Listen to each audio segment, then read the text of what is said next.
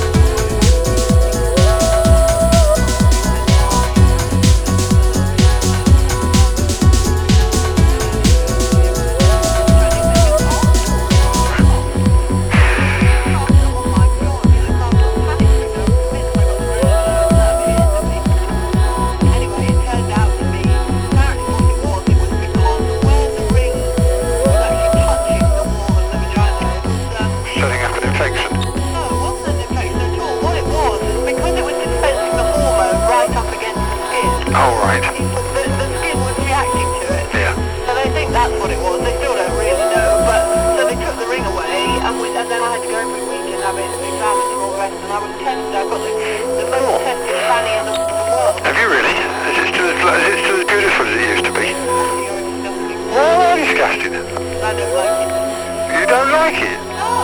Well, I know you don't like it, but it's not there for you. You're an incidental, actually. I know, right, thank you. you'd have loved it. You could have had it when they, after the day after they swapped it out with bloody vinegar. Oh, could I really? Yeah. Oh. Like that, you could have had it with chips. I was about to say, you just beat me to that. Anyway, so cut a long story short, they, um, they did every test under the sun and they found absolutely nothing. It was all fine. Um, and it's all gone away, but of course I couldn't go back on it after that, even to the end of my year. right. Um, and that was that. So ever since then, I've just said, right, Wellington boots on the rare occasion. Right.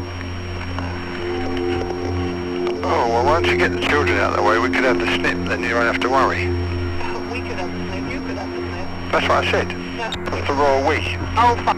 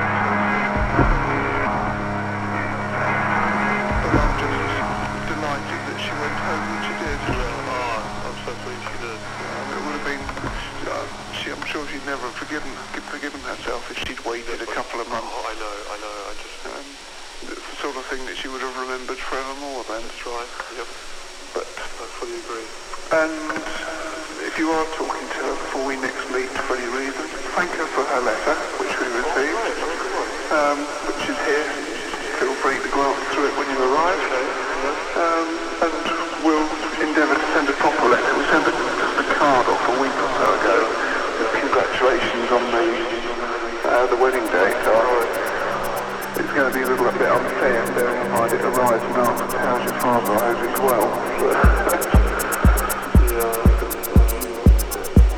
Right. Okay, John. I look forward to